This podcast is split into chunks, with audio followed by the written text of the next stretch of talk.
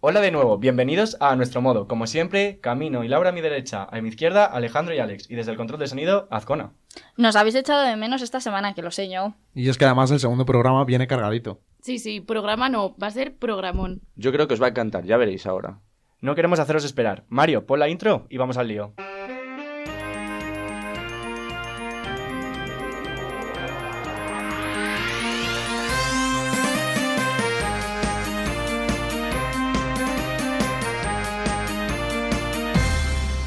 Nuestro modo, un podcast en Radio UBA. Hoy en A Nuestro Modo nos acompañan ni más ni menos que cinco artistas marca Valladolid. En primer lugar nos acompañan los tres finalistas del UBA Sound 2023, el festival musical organizado por la Universidad de Valladolid, que tiene como objetivo potenciar los sonidos contemporáneos y dar voz a los jóvenes creadores. La final se celebrará el próximo jueves 23 de marzo en la Sala Portacaeli de Valladolid. Filter Fauna es el primero de los tres finalistas del Uva Sound. Como a él le gusta definirse, es su laboratorio musical sin afinidad a estilos ni géneros. Podéis escuchar Amor Visceral, su propuesta para ganar el Uva Sound. Buenos días, ¿qué tal estás? ¿Cómo estás viviendo esta experiencia? Hola, ¿qué tal? Muy bien, muy bien, y gracias por la invitación también. Eh, bueno, de hecho fue una sorpresa, ¿no? Con, con esto del Uva Sound, porque eh, bueno, somos bastante nuevos aquí en la ciudad eh, y no nos lo esperábamos, así que genial, está bien. Bueno, el resto de concursantes no nos pueden acompañar en el estudio hoy, pero vamos a contar igualmente con sus intervenciones. ¿Quiénes son? Pues Coco Wine son los segundos finalistas del Uva Sound. El grupo de cuatro concursa con el sencillo La Última Vez. Se consideran un grupo con el que hacen canciones para enfadarse y bailar a partes iguales. Vamos a escuchar a ver qué nos cuenta sobre su vivencia. Hola, buenas, soy Carmen, vocalista de Coco Wine.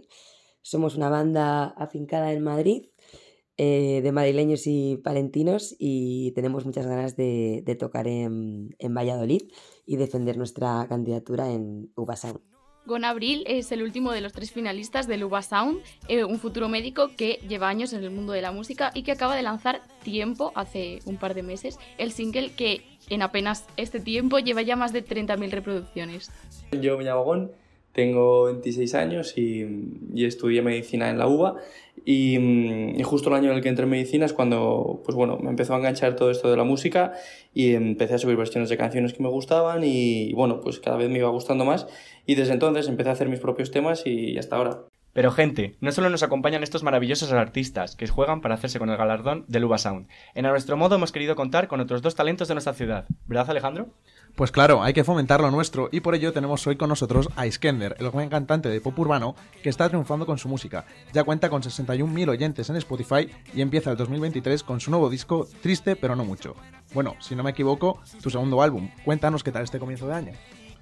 Pues la verdad que muy bien, muy contento, ya lo he presentado en concierto, ahora tenemos otro dentro de nada aquí en Valladolid y contento con el recibimiento, creo que ha gustado y a mí me ha molado un montón el resultado.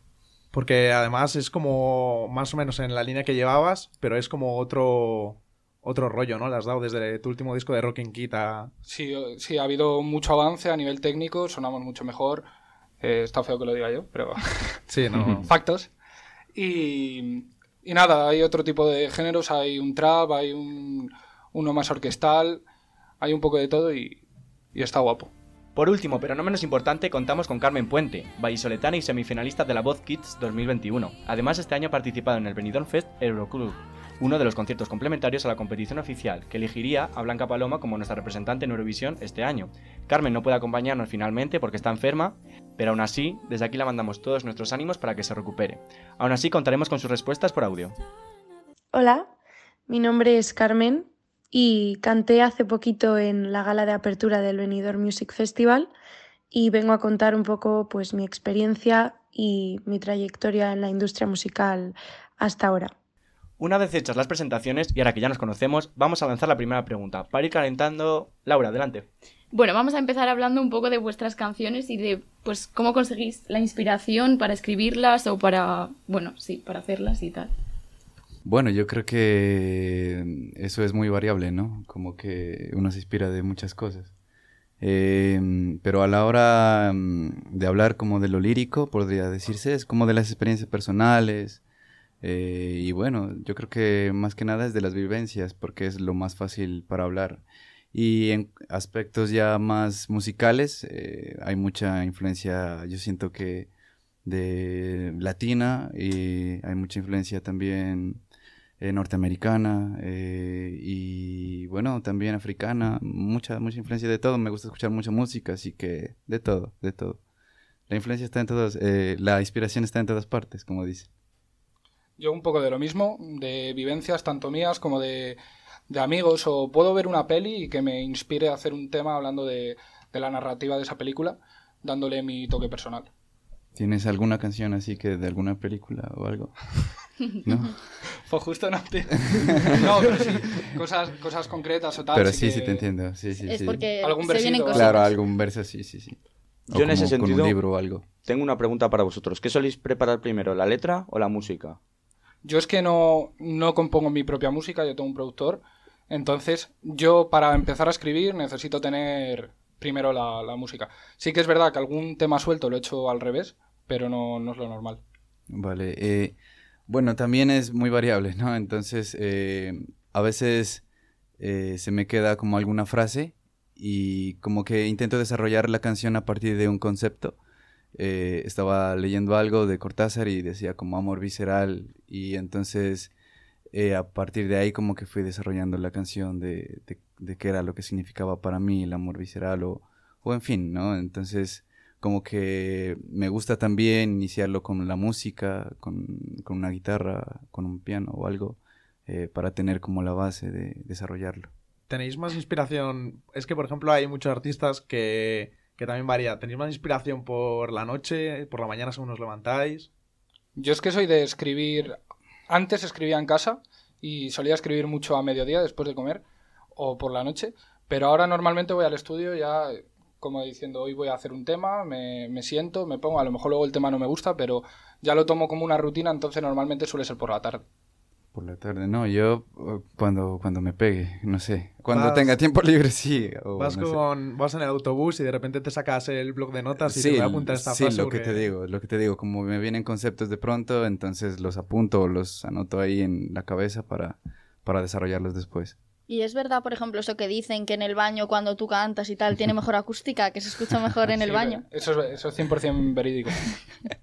Pero es por el rever. En el baño salen temazos ya. Sí, sí, sí. Otra pregunta ya que no tiene que ver con la inspiración.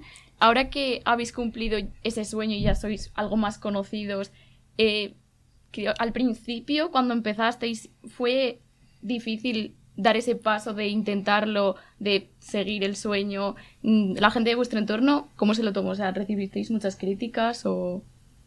Eh, pues para mí sigue siendo difícil, yo creo, ¿no? Entonces, eh, creo que el sueño aún no llega, o sea, igual si uno no tiene como, como que si uno piensa que ya el sueño está cumplido, como que, que, que más falta, ¿no?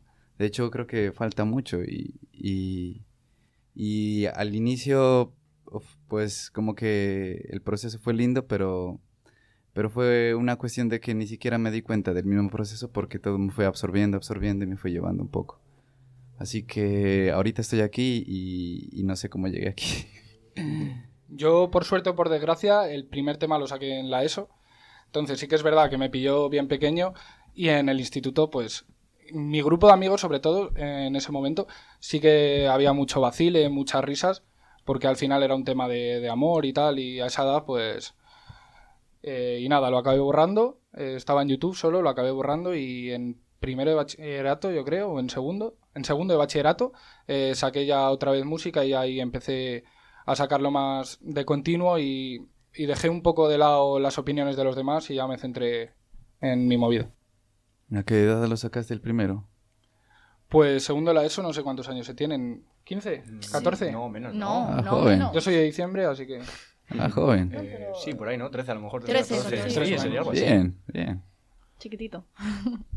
Además, tenemos también la opinión de los artistas que no nos acompañan presencialmente, aunque sí en espíritu y voz. Así que vamos a escuchar a ver qué opinan. no fue duro en sí el, el querer dedicarme a esto, sino, o sea, se me hacía un poco más complicado el compatibilizar lo que era estudiar la carrera con, con intentar sacar adelante el proyecto que, que, pues bueno, en el que estoy ahora trabajando. Y bueno, más que duro, al final es, es como más, lo veía como, pues como un reto, como un desafío, una ilusión, ¿no? Eh, eh, el estar, pues eso, componiendo mis temas, eh, aprendiendo cada día un poco más, pues bueno, era algo que, que me mantenía con, con, mucha energía, con mucha ilusión y, y, la verdad es que no, o sea, no, no, no, lo considero como algo, como algo difícil o duro. Bueno, yo creo que para mí eh, perseguir el, el sueño de ser cantante nunca fue algo fácil, porque yo desde siempre he sido una persona bastante insegura y sobre todo con este tipo de cosas y a mí me gustaba que me escuchasen mi familia y a veces incluso ni eso y cantar mucho pues yo sola en mi cuarto. Pero bueno, eh, al final eh, me fui haciendo mayor y eh, algunos de esos miedos que tenía o inseguridades de que la gente se fuese a reír de mí, pues, em, pues se me fueron yendo. Pero yo creo que me costó más por otras cosas que no tenían nada que ver con, con esa inseguridad eh, en torno a los demás, sino conmigo misma. Yo creo que la industria musical es algo en lo que no tienes ningún tipo de pauta o no tienes ningún tipo de seguridad de, de, que, de que te vaya a suceder, ¿no? de que vayas a triunfar.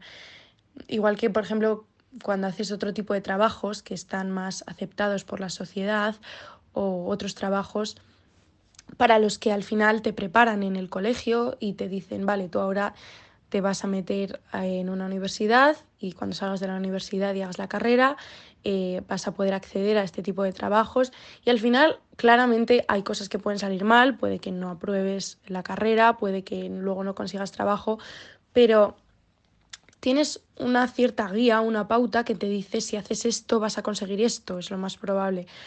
Pero yo creo que con la música, igual que otros trabajos que son tiran más para el lado creativo, no hay ningún tipo de, de guía para eso. Nadie te dice, vale, si haces estas cosas vas a llegar a ser un gran cantante. Porque la realidad es que para ser un gran cantante hay un montón de factores que quizá ni siquiera uno mismo puede controlar.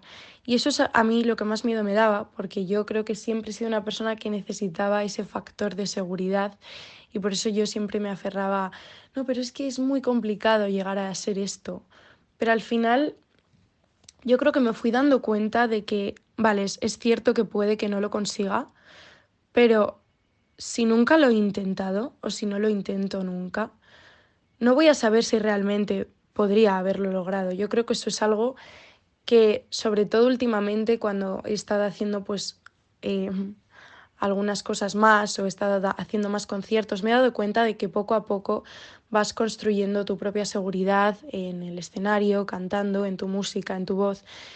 Y al final yo creo que sigue siendo algo difícil para mí perseguir ese sueño. Hay veces que, que me siento pues bastante insegura conmigo misma y pienso que es demasiado difícil y que quizá debería parar. Pero siempre que canto, que me pongo a tocar con mi guitarra o me subo a un escenario, como que se me quitan un poco esos miedos y digo, no, no me cuesta nada intentarlo. Entonces, en parte sí, o sea, respondiendo a la pregunta, para mí es algo difícil y lo sigue siendo, pero considero que, o sea, ese sueño que yo tengo se antepone a todos los miedos que me puedan surgir. Bueno, como todos los principios, yo creo que, que entrar en la música es complicado como cantante en el aspecto pues de perder las vergüenzas o de encontrar gente con la que montar una banda, que no siempre es fácil ni es algo que está al alcance de, todo el mundo, ¿no? Tener compañeros que quieran hacer lo mismo que tú, que quieran apostar por ello y que, y que disfruten de, de, lo que conlleva tener un grupo, tanto lo bueno como el, el sacrificio, la inversión que hay detrás. Como aquí ya vemos que tenemos un poquito de todo, yo creo que vamos a tener diferentes opiniones. ¿Sois más del yo me lo guiso, yo me lo como? Es decir, lo producís vosotros, distribuís vosotros, etcétera, ¿O preferís trabajar con una discográfica? Bueno, yo mm, he venido trabajando la producción y todo esto, incluso la parte artística visual también, muchas veces eh, solo. Mm, me gusta como involucrarme en todo eso. Eh, la parte de, distribución, sí, con una distribuidora, bueno, lo normal. Y el, último disco que saqué fue con un sello de Colombia, eh, sello Río, eh, que bueno, apoyan como artistas alternativos. Y ahora estoy aquí con Sin Filtros, es una agencia que bueno, se está encargando un poco de más que las cuestiones de producción y todo eso es un poco más de la gestión de lo que está en post eh, lanzamiento, ¿no? Podría decirse. Nosotros muy parecido, hacemos todo nosotros, el videoclip nos lo hacen colegas, la producción yo la hago con Martin, que, que es amigo mío. Y, y, nada, ahora sí que es verdad que estamos distribuyendo con un sello, eh, pero al final hacemos todo, nosotros damos el producto final y él simplemente lo sube en, a las plataformas y así nos quitamos nosotros de hacerlo y, y hay una mejor búsqueda y todo esto. Y a ver, ¿cuántos de nosotros tenemos aquí el móvil? Bueno, está grabando Todos, para todos. el programa. Y te- todos tenemos redes sociales, ¿no? Todos, todos. Ahora que estamos conectados permanentemente, ¿cómo han influido las redes sociales en vuestra carrera, en lanzar vuestra música? Buah, pues yo lo he notado un montón porque desde que TikTok empezó a ser una plataforma más mm, de contenido variado y dejó los bailes un poco al lado, empecé a subir eh, cosas sobre mi música y sobre música en general. Y sí que es verdad que yo noté un crecimiento muy, muy grande en este verano anterior, ¿no? El, pasado. Y fue, yo creo que lo que ahora me hace tener un poco de fanbase, por así decirlo. Y, nada, hubo mucha gente que me conoce. Al final es gratis, o sea, cualquier persona con un móvil puede subir un vídeo. Y, y nada, lo aproveché. Eh, bueno, a mí me dan un poco duro realmente las redes sociales. eh, eh, no sé, creo que me quitan tiempo, pero de hecho sí es muy bueno, ¿no? Es que, pero todavía no lo interiorizo. Así que creo que soy como fiel creyente de que hacer buena música y esmerarse en eso y después lanzarla pues como con el amor suficiente y con la gestión suficiente y de hecho dentro de la gestión estarían las redes sociales claramente eh, lo logra, ¿no? Lo logra, logra llegar a muchos lugares, pero, pero sí me da bastante duro eso. Si no, no te preocupes. Aquí Laura y yo, o aquí el equipo, te hacemos un bailecito para TikTok en Eso un es. momento. Claro, es lo que tenéis que hacer, digo, ahora tenéis que hacer así un baile así. Un challenge, en un momento lo Ahora que lo montamos. hacen todos los artistas, ¿no? Rosalía lo puso de moda y luego... Sí, sí, sí, sí. Hacemos un TikTok viral con un temazo tuyo y ya está. Ya está. Y ya estás está, metido está, en redes. Ya está. Y bueno, de nuevo Mario, vamos a ver qué opinan los artistas que no han podido acompañarnos, pero que querían participar de todas las maneras. Os quiero a todos escuchando atentamente. En mi caso, las redes sociales me ayudaron un montón porque, porque bueno, empecé subiendo versiones de canciones que me gustaban y, y lo subía pues, pues bueno, porque me gustaba a mí y al final a la gente lo, fue, lo iba compartiendo, iba gustando más y bueno, sí que es verdad que fue creciendo bastante la cuenta y el número de gente que veía lo que hacía y, y joder, el tener detrás, pues eso, un- una base de gente que, que le gusta, que le gusta lo que haces y al final está un poco pendiente de, de, de lo que vas sacando, pues, pues la verdad es que sin, sin ello pues sería, sería más complicado el sacar mi propia música y, y bueno, pues eso, anunciar conciertos, no sé, al final, es, al final es algo que juega muy a mi favor y estoy muy agradecido. Pues en mi caso las redes sociales no han jugado un papel importante en mi carrera musical por el momento, porque como he dicho anteriormente, cuando yo salí en La Voz Kids era una persona pues muy vergonzosa, entonces a, diferencia de mis otros compañeros yo no utilizaba mis redes sociales casi para subir nada, pero sí que creo y apoyo totalmente el uso de las redes sociales a la hora de explotar la música, la creatividad. Me parece que ahora mismo no hay nada más potente que las redes sociales para dar a conocer tu trabajo o tu producto. Y definitivamente cuando empiece a hacer más cosas, eh, sí que voy a intentar eh, implementarlas en mis redes sociales y pues explotarlo un poco a mi favor. Las redes sociales creo que, que en general en cualquier proyecto, sea uno artístico, son un escaparate y te proporcionan una visibilidad que es muy complicada de tener si no tienes acceso a ellas o si no te creas un perfil. En nuestro caso creo que las redes sociales sobre todo nos han llevado a, a explotar un poco esa ventana ¿no? de, de publicidad y acercar el proyecto a más gente y también sobre todo a conocer otras bandas, especialmente bandas de fuera de Madrid. Te empiezas a seguir, hablas un poco y empiezas a organizar cosas juntos para ayudarte y, y montar bolos que estén guays y que haya un poco de mix, ¿no? Yo creo que, que es lo principal de, de lo que aportan las redes sociales a una banda emergente. Vale, pues vamos a seguir con esta charlilla, ¿no? De sobre música. Y yo voy a saltar un tema que es típico, que se ha hablado muchísimas veces, pero que nunca acabamos aquí de, concretar, ¿no? Que es el autotune. ¿Qué opináis del autotune? ¿Usáis el autotune? A favor 100%. o sea, es una herramienta más. Eh, se lleva usando desde los 90. O sea, no es algo que ha aparecido ahora, solo que yo creo que mm, la gente que en los 90 estaba establecida, yo creo que está viendo que vienen chavales que en su casa graban con un ordenador y les pica. Pero a mí me gusta usarlo como una herramienta más y, no sé, yo creo que le da un brillo a la voz que, que sin autotune no tienes.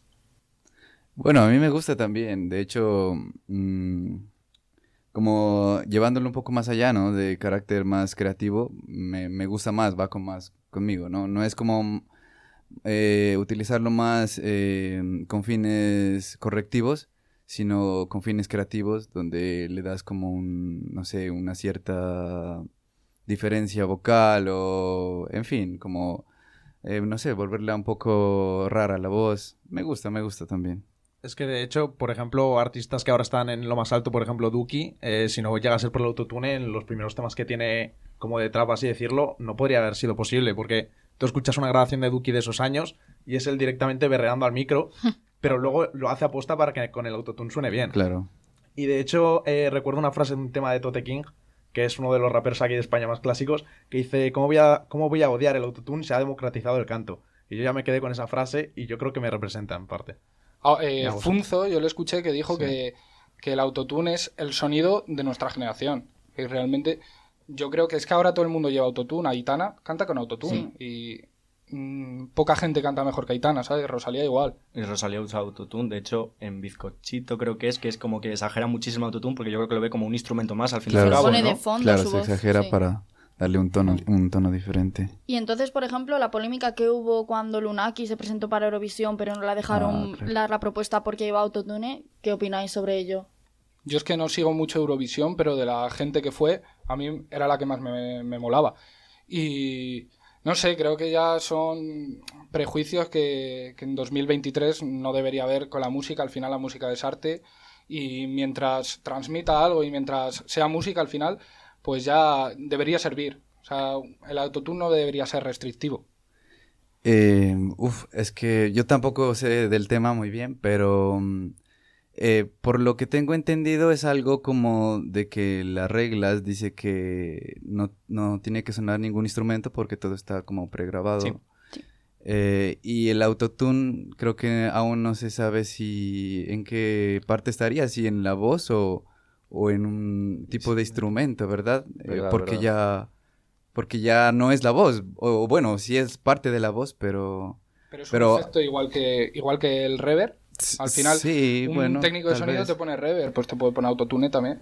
Sí, pues yo no, no es que esté en contra o en, a favor, solo que lo comento, no sé. No sí, sé, era por las reglas establecidas, pero bueno, nada, desde aquí a favor del autotune y Siempre. Eurovisión. Cambiar las reglas. Bueno, hace poco, bueno, sois los dos hombres, pero bueno, queríamos meter una pregunta así, como hace poco ha sido el 8M, siempre está en Twitter esa polémica de que a las mujeres en el escenario se les exige más, a los, más que a los hombres. Yo no sé si estáis de acuerdo con esas afirmaciones o... o sea, a lo mejor Es a Es que los hombres somos muy malos y no tenemos el nivel de las mujeres. Yo siento, creo que las mujeres están muy, muy brutal y mucho más allá de los hombres. A veces en los escenarios, por ejemplo, en los en lo que yo miro en los en escenarios alternativos o los escenarios más pequeños, como que las mujeres uf, se manifiestan de una mejor de una mejor manera. En cambio, los hombres estamos más un poco más quietos, un poco más, no sé, opacos. Y no sé, yo creo que hay que cambiar como el chip en nosotros, tal vez los hombres, de alguna forma. Eh, creo que las mujeres están haciendo unos shows tremendos. Las mujeres, eh, no sé, Rosalía y las que están en el streaming, eh, creo que son tremendas, tremendas. Y bueno, a diferencia de algunos mm, pequeño porcentaje de hombres que hacen también shows tremendos, eh, creo que tenemos que también alcanzar ese nivel. Yo creo que es un poco, también depende del género. Sí que es verdad que en el género urbano hay menos mujeres, por lo que no se ve tanto, pero si tú vas a un, a un concierto de alguna rapera, vas a ver que no baila. Pero si vas a un concierto de pop, normalmente bailan, y igual que baila Jason Derulo, Abraham Mateo y tal. Obviamente sí que es verdad que, que para que una mujer sea más reconocida tiene que hacer un show más grande. Sí, es verdad. De hecho, yo creo que ha ayudado también un poco en el género, en el género urbano, bueno, incluso más en el reggaetón, específicamente, eh, por ejemplo, el caso de Rau, que de hecho en, en sus principios le tiraban de que bailaba. Decían, no, tú con los bailecitos, tal. Yo creo que es de los pocos que, que tienen un show con, con baile y yo creo que también da ejemplo a, Sí, a que los hombres también podemos transmitir eso. sí, claro. Bueno, creo que Carmen Puente también nos ha mandado su opinión, eh, también de, de artista, ¿no? De mujer, eh, sobre este tema, así que vamos a conocer su punto de vista.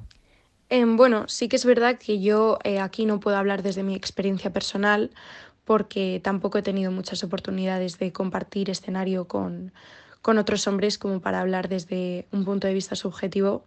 Pero sí que es verdad que de forma objetiva yo siempre he considerado que a la mujer se la exige más eh, encima de un escenario. Eh, y yo creo que esto es más porque la mujer eh, siempre ha tenido que ser más completa, ¿no? Yo creo que que los hombres basta con que tengan una buena voz como para poder triunfar, pero creo que a la mujer se la exige mucho más. La mujer tiene que saber bailar, tiene que dar un espectáculo, tiene que ser guapa, tiene que vestir bien, tiene que hablar de forma correcta, o sea, no puede ser ni muy eh, verdulera ni escribir eh, cosas muy explícitas en sus letras eh, de sus canciones y etcétera, etcétera.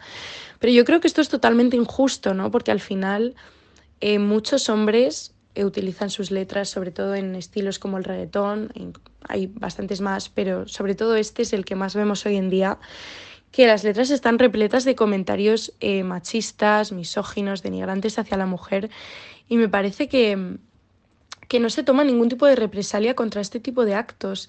Y sí que es verdad que me da, me da mucha pena que esto siga siendo la realidad en la industria musical y sí que considero que, que merece un cambio, la verdad. Bueno, pues lo siento mucho, porque la verdad que la conversación está interesante, nos daría para, yo creo, que una temporada entera de A Nuestro Modo sobre música, bueno, ¿verdad? podemos hacer parte 2. Claro, podemos hacer una segunda parte. Y ahora tengo que dar paso a la siguiente sección, que nuestros invitados van a tener que contestar al nuestro famoso ¿Y tú qué harías? Pues ya había ganas, ¿no? De que volviera esta sección. El tú qué harías es la sección en la que pongo en una situación algo peculiar a los participantes del programa y en la que ellos tienen que responder lo más sinceros posibles a la pregunta que da título a la misma. En esta ocasión viene a ser algo que todos hemos podido pasar, ¿no? Y además es algo relacionado con la música. Os pongo en la situación de que estás tranquilamente, quedas con tus colegas y de repente te llega alguien, uno de tus amigos, y te dice, escúchate este temazo que he hecho, que yo creo que me ha salido muy bien, tal, quiero que me des mi opinión. Y digamos que el tema no tiene, vamos, no es gran cosa. No es de tu agrado. Vamos a ponerlo así. Entonces, en esa situación, ¿vosotros qué haríais? Invitados No, no, primero. Claro. A ver, yo trataría de decírselo con tacto, pero se lo diría igual que me habría gustado que me lo digan a mí, pero no voy a tirar por tierra su trabajo porque sé lo que conlleva también. Bueno, yo no sé, le diría, Astro, eres el mejor, el mejor. no sé. Soy muy malo para como tirarles, pero... Pero bueno, una vez que haya halagado como todo, creo que intentaría escucharlo lo mejor y, y no sé, eh, no sé, no sé qué haría, la verdad, no sé. Hombre, yo por ejemplo, si es amigo amigo, al final yo creo que lo que más valoro en los amigos es que sean sinceros y que me digan las verdades, aunque duelan. Pero bueno, pues si con un poquito de tacto le dices que, bueno, pues a lo mejor no está acertado, pero no pasa nada, se sigue intentando. Claro.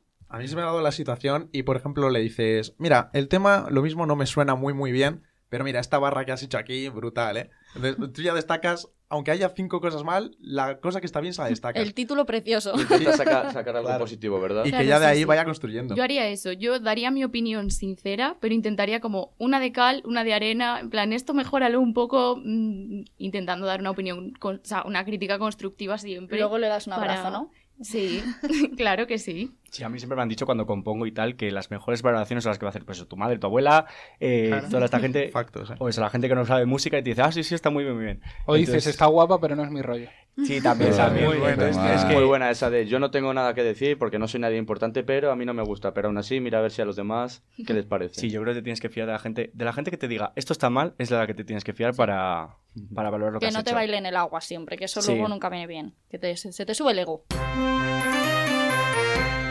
Bueno, pues ha sido un auténtico placer contar con vuestra presencia en el programa. Os damos las gracias a los dos y a los que están conectados a través de WhatsApp, Instagram y todas las aplicaciones para mandarnos los audios. Y que sepáis que estáis invitados a venir cuando queráis. Muchas gracias. Gracias. Esperamos que hayáis estado cómodos, que a vuestros fans os haya les haya gustado escucharos y pues saber también un poquito más, conoceros de primera mano. Y bueno, decidnos así, también podéis darnos alguna exclusiva, que hombre, para algo estáis aquí.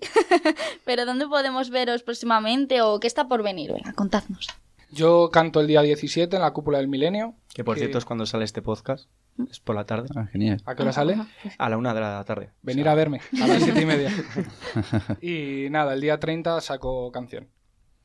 Eh, bueno, yo ahorita estoy haciendo mi segundo disco. Mm, espero que salga a final de este año, mm, si los dioses lo quieren. Y bueno, voy a estar el día 20, creo que es el día 23, no recuerdo qué El día día es. 23. 23 en la UBA, en esto de Lupa Sound. a ver También tal estará va. con Abril y Coco Wine. Eh, Eso, eso. A Los ver, vamos a ver qué tal. Compitiendo, ¿no? Por En a el ver quién gana. Eh, sí, bueno, eh, compitiendo des- pues se podría decir, pero todas las propuestas son tremendas, así que igual más que verlo de esa forma es como estar compartiendo un escenario todos, así que está. Yo sigo bien. luchando por mi exclusiva. Voy a intentar meter un poco los dedos. Título del disco, de la canción, decirnos algo. No, no, no, todavía. Vaya. adelante grabamos un vídeo de TikTok, yo te lo digo en serio. No me has visto bailando. El mío se Sí, llama sí. Club Vacío y es una colaboración con unos chavales de Burgos. Mira, genial. Cabeza de. Castilla. Eso te iba a decir. Tal cual. Burgos, cabeza de Castilla. Aquí acaba nuestro programa. Si te has quedado con ganas de más, puedes escuchar nuestra primera temporada o tendrás que esperar al próximo programa. Recuerda seguirnos en nuestras redes sociales, Instagram, Twitter y TikTok en arroba nuestro modo barra baja uva. Pues hasta luego. Hasta luego. Chao. Adiós. Besitos. Chao.